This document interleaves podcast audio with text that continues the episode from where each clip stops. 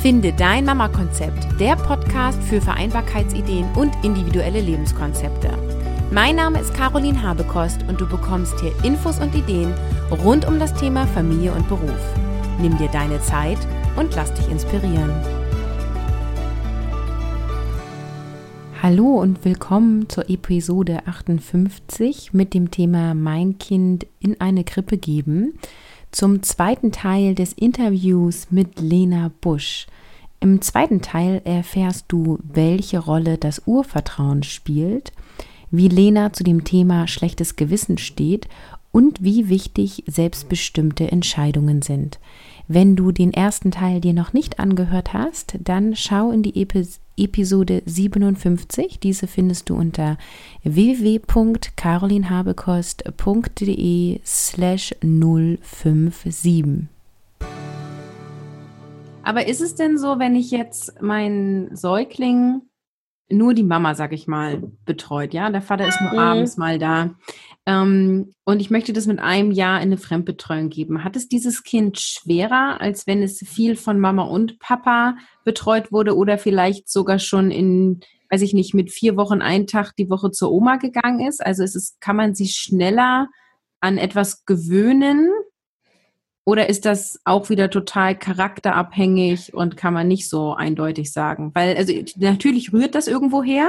Das sind wieder so diese ja. Sprüche meist aus der Generation vor uns, die dann sowas sagen wie, naja, bist ja auch selber schuld, dass dein Kind sich nicht fremd betreuen lässt. Du hast es ja immer im Tragetuch getragen und immer nur du und du konntest dein Kind ja nicht abgeben. Und jetzt hat es dein Kind in der Krippe schwer. Ja, das ist einfach was, was viele Mütter sich anhören müssen. Ja, ja. Ja, ne, also auch wieder so eine, okay, gut, genau. Ne, bekommst du gleich noch einen mitgegeben. Mhm. Äh, also schlichtweg, so doof sind unsere Kinder nicht. Ne, also so, und so vergesslich sind die, äh, sind die auch nicht. Ähm, da ist wirklich so dieses, ich sag mal, so ein, so ein gesundes Urvertrauen und ein Vertrauen da hinein, dass die Personen, die sich um mich kümmern, von Geburt an und davor und wenn ich selber nicht kann, äh, das kann eigentlich nie schaden und das ist eigentlich eher viel stärker, dass, ne, dass das Kind damit dann äh, gestärkt in die Welt geht, wenn es dazu bereit ist. Und diese ganzen anderen schlauen Sprüche, das ist ne Wurzeln und dann Flügel äh, und dass das Gras nicht schneller wächst, wenn man dran zieht. Ne, das kommt halt dann auch noch, ne? Also so eine, eine Bereitschaft oder eine Reife dafür oder wie auch immer man es nennen will, ne? Oder der Charakter, das, das kann ich nicht erzwingen und das kann ich da auch nicht äh, verändern. Gewöhnung ist in die andere Richtung ist es, denke ich, hm, kann es schon ein Thema sein, dann im Extrem, ne, wo, wenn wir wirklich auch ne, so von den von den Generationen vor uns ausgehen, die auch, äh, sagen wir mal, Johanna Hara und sowas, äh, ne, so ja. äh, äh diese alten Methoden der schwarzen Pädagogik da eher erlebt haben. Wenn ein Kind es quasi von Geburt an so erlebt, äh, dass es irgendwie alle vier Stunden mal geholt wird, äh, ne, äh, alle vier Stunden gefüttert, dass es eigentlich nie hochgenommen wird, wenn es nicht unbedingt notwendig ist und sowas. Ich glaube, dass eher dann halt eine Gewöhnung eintritt. Also ne, dann ähm, mm, dann erwartet das Kind dann auch nichts. Ja, also ne, äh, im Hinblick auf diese Ressourcenorientierung, die unsere Kinder evolutionär mitbringen, wäre es blöd für so ein Kind jetzt nun zu erwarten, dass es ab morgen den ganzen Tag im Tragetuch getragen wird, ne? weil sich die also diese Erwartung mit ziemlicher Sicherheit nicht erfüllen wird.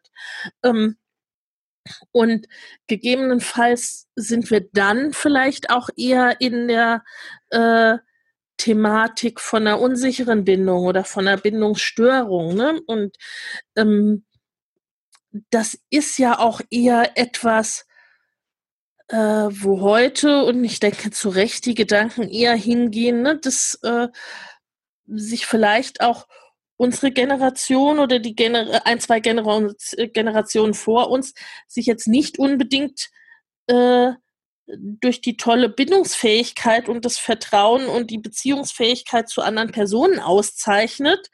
Äh, und ähm, das liegt ja meistens nicht daran oder kann nicht daran liegen, äh, äh, dass wir oder unsere Eltern und Großeltern jetzt nun irgendwie den ganzen Tag im Tragetuch rumgetragen worden wären, weil das war in den meisten Fällen schlicht und ergreifend nicht der Fall. Ne? Also muss es andere Faktoren geben, die darauf dann wiederum äh, eine Auswirkung haben.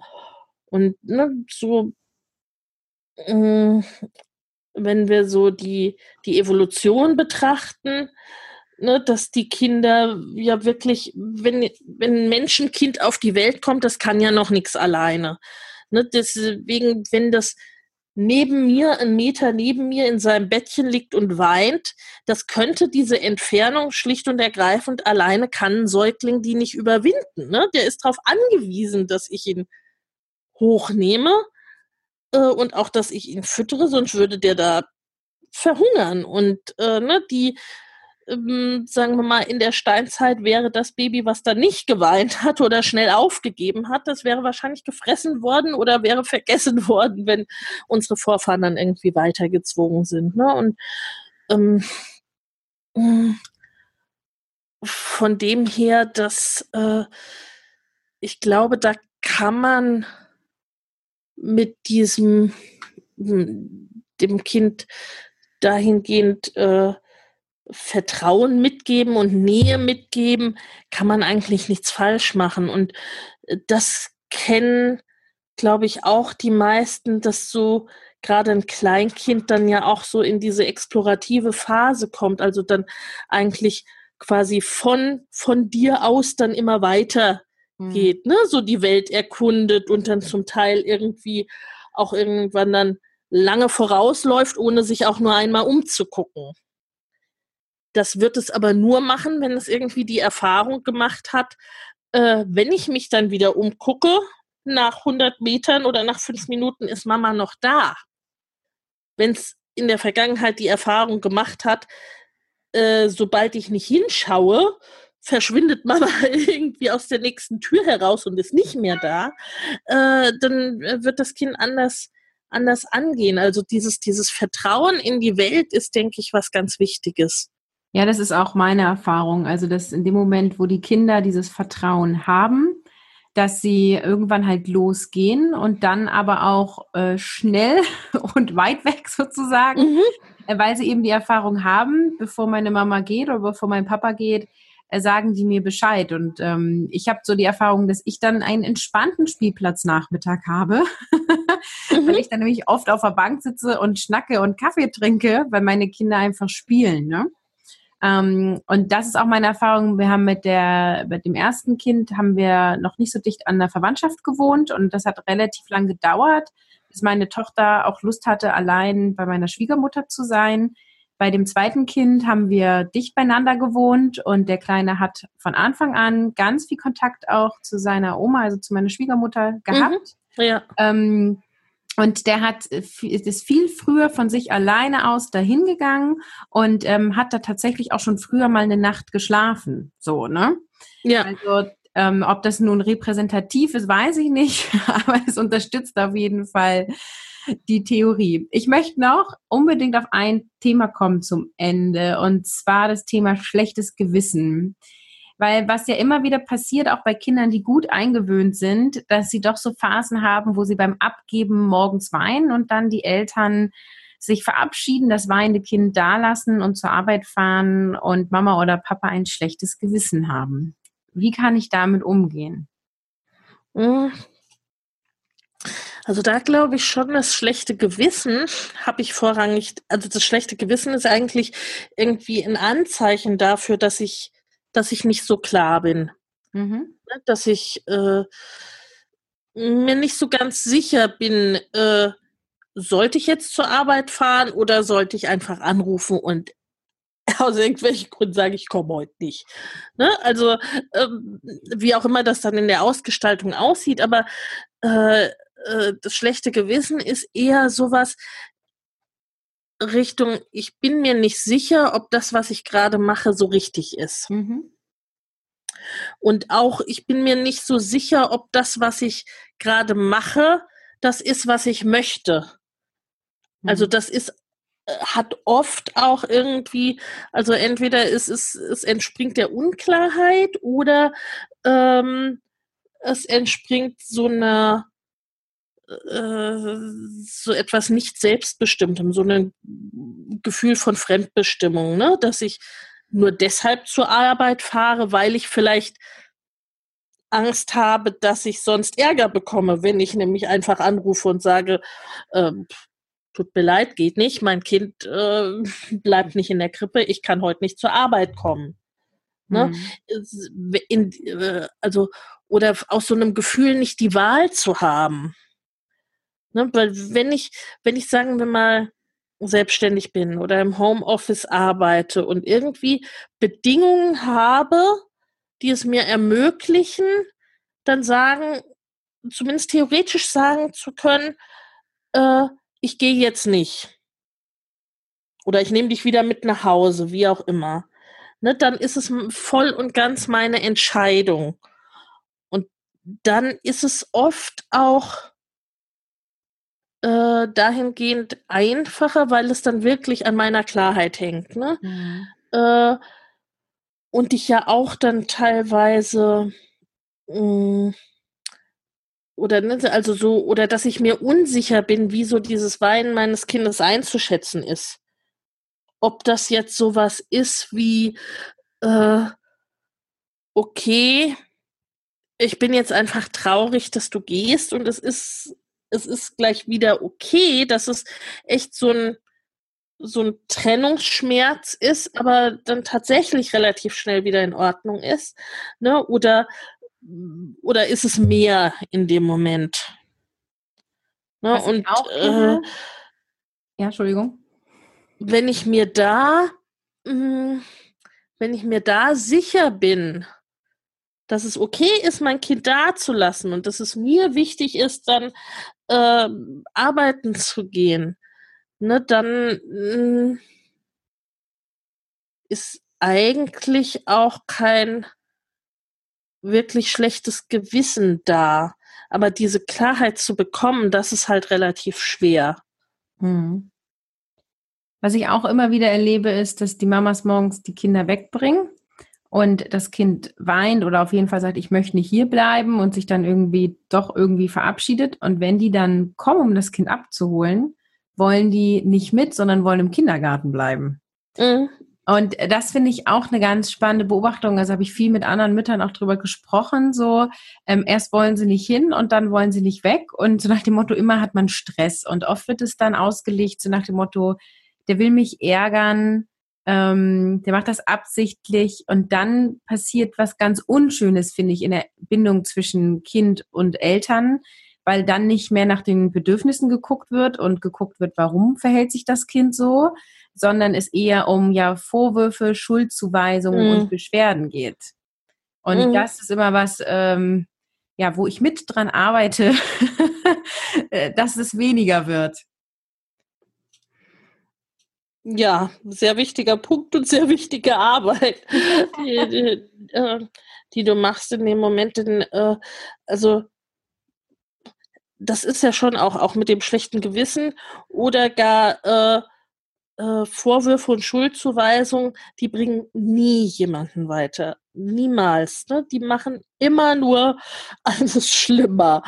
Ähm, und ne, wenn ich davon ausgehe, dass das Kind und wir alle verhalten uns so gut wie wir können in dem Moment, äh, ähm, und es steckt immer irgendeine Form von, von Bedürfnis dahinter, was, äh, ne, was damit erfüllt wird, hm, dann kann ich da ganz anders rangehen. Hm, und im Grunde hinter äh, hinter diesem ne, ist, erst will es nicht bleiben und dann will es nicht gehen, mh, hm, steckt eigentlich ja schon, wenn wir ehrlich zu uns sind, sowas wie, dass wir uns wünschen, dass das Kind das tut, was wir wollen. Ne? Sei es, weil es einfacher ist, sei es, weil sich, weil sich das dann eher so anfühlt, als wäre das richtig, was wir tun. Ne? Äh, aber unser Kind ist halt nun mal ein eigenständiger Mensch, ne? Und der muss das nicht toll finden, im Kindergarten abgegeben zu werden, schon, ne, vielleicht auch einfach nicht in dem Moment, ne? Er selber wäre vielleicht eine halbe Stunde später gegangen. Mhm. Äh, und genauso wenig muss es das Kind toll finden, äh, dann mitten im Spiel irgendwie abgeholt zu werden. Ne, weil äh, oft hat das auch mit, mit der Veränderung von Situationen zu tun. Also das ne, kennen vielleicht auch manche, dass es viel, viel leichter ist, zum Beispiel dann auf dem Spielplatz oder von einer Freundin dann nach Hause zu gehen, wenn wir das angekündigt haben. Mhm. Ne, und am besten mehrfach irgendwie gesagt haben, so, ich möchte dann aber, äh, würde dann gerne demnächst nach Hause gehen. Mm, irgendwann in ein paar Minuten gehen wir. Jetzt unabhängig davon, ob das Kind irgendwie überhaupt dieses Zeitgefühl schon hat, aber so, ne, dass da, dass die Ankündigung da ist und die Möglichkeit, sich darauf einzustellen. Ne? Also, mm, wenn wir uns da als Erwachsene reinversetzen, äh, haben wir das ja eigentlich auch ganz gerne, dass wir uns auf Dinge und auf die Veränderung von Situationen vorbereiten können. Und dass ja. es hilfreich ist, wenn man da über Dinge spricht. Und ne? das Spannende ist ja, dass die Kinder das ja dann auch mit dir machen. also äh, meine ist ja jetzt ja. meine große und die sagt dann auch, die kommt in mein Büro und sagt, ähm, Mama, wenn du das da zu Ende geschrieben hast, dann habe ich eine Frage an dich. Ja, super. Was ich ganz sage ist wie, äh, ihr könnt jetzt noch einmal rutschen und dann gehen wir nach Hause. ja, ja. Ja, da denke ich immer, da äh, ernte ich das, was ich gesät habe. Das sind Momente, wo ich mich freue. ja, und auch ja, äh, hast du wahrscheinlich dann irgendwie auch schon mal gesagt, sowas wie, äh, einen kleinen Moment, ich schreibe das gerade fertig, dann bin ich für dich da. Ja, bestimmt, ja. Ne? Also so, dass äh, darüber gesprochen, was du, was du tun möchtest und nicht irgendwie so ins Unbekannte hinein vertröstet und auch nicht gesagt, so, äh, Kind von der Rutsche geschnappt, so, wir gehen jetzt. Hm. Ja, ne, also wenn wir uns überlegen, so unter Erwachsenen, äh, wenn mein Mann zu mir käme und ich bin gerade irgendwie ganz vertieft, sitze am Schreibtisch und er hat äh, nichts angekündigt, ne, dass wir irgendwo hinwollen oder sowas. Äh, so, wir sind heute Abend äh, mit Schmitz verabredet und wir gehen jetzt. Ne, Gucke ich ihn auch groß an und okay. Was ist das für eine Überraschung? Was hast du vor? Also da hält sich die Begeisterung wahrscheinlich auch in Grenzen. Und im Grunde ist es für unsere Kinder ja nicht so viel anders, ne? dass sie sich einfach auf Dinge einstellen wollen, dass sie ähm, statt diesem diffusen Gleich äh, es ihnen hilft, wenn sie wissen, okay, das noch und dann, ne, und dass wir das dann auch einhalten, ne, und dann tatsächlich da sind und halt auch, ne, in so einer Abholsituation, ähm, klar sind das dann teilweise auch äh, die Rituale im Kindergarten, die dann vielleicht darauf vorbereiten, ne, oder so wie das Aufräumen oder ne, was auch immer äh, halt äh, gemacht wird, oder auch das ähm, hm, hm, die Erzieher äh, das sagen, aber es ist dann doch noch mal was anderes und ich weiß nicht, teilweise ist es ja dann auch so oder hilft, wenn man dann einfach äh, quasi vielleicht außerhalb des Kindergartengeländes, direkt vor dem Kindergarten, so irgendwie mit äh, ein, zwei befreundeten Kindern noch ein paar Minuten spielen. Ne? Also das äh, hatten wir ganz oft bei unserer äh, Großen, dass das dann einfach, ne, dass, dass die dann da noch ein, noch ein bisschen zusammen waren und äh, dann konnte man irgendwann auch einfach ne, heimgehen. Dann konnten die sich aber auch eher in ihrem Tempo dann voneinander lösen oder irgendein Spiel noch vollenden oder was mhm. auch immer. Einfacher ist ja auch, wenn für alle Kindergarten Schluss ist. Es gibt ja Kindergärten mit verschiedenen Abholzeiten. Ne? Ja, ja. Das ähm, ja. stelle ich mir auch noch mal schwieriger ja. vor, wenn du dann mittags um 12 kommst und die anderen bleiben bis 14 Uhr. Ähm, ja. Da das Kind rauszuholen. Ja, vielen Dank, Lena. Wir sind natürlich maßlos über die Zeit. ich werde es, äh, ich denke, in zwei Interviews packen, ähm, in zwei Folgen. Danke und sag doch nochmal zum Schluss für alle, die sagen, die Themenwoche ist interessant oder auch dein Mama Goes Business, was ja, glaube ich, über neun Monate geht. Ähm, mhm, genau. Kann ich da mehr Infos kriegen? Ja, also beide Links sind zu finden auf meiner Seite familienleicht.de. Äh, für die Themenwoche gibt es einen etwas längeren, komplizierteren ja, eigentlich für beides. Also am besten über familienleicht.de, da findet ihr beide, durch, beide okay. Richtungen, genau. Ja, schön. Dann verlinke ich das und sage Tschüss, bis bestimmt auf ein nächstes Mal. genau. Vielen Dank. Tschüss. Tschüss. Ich hoffe, dass diese Episode dir ein paar Inspirationen, Ideen und Gedankengänge geben konnte. Und wenn du Interesse hast an Lenas Programm, dann schau bei ihr vorbei. Für alle Mamas, die Interesse haben, online selbstständig zu sein, kann ich dir Lena Busch nur wärmstens ans Herz legen. Wenn du dir grundsätzlich Unterstützung wünschst, in deinem Mama-Leben bzw. dein Mama-Konzept zu finden, ob selbstständig oder nicht, ob online, offline oder wie auch immer deine Lebenssituation ist, dann schau mal unter www.carolinhabekost.de slash Erfolgsteam. Im Ende Mai startet das Erfolgsteam und du kannst noch mit dabei sein. Ich freue mich auf dich und sage bis zum nächsten Mal.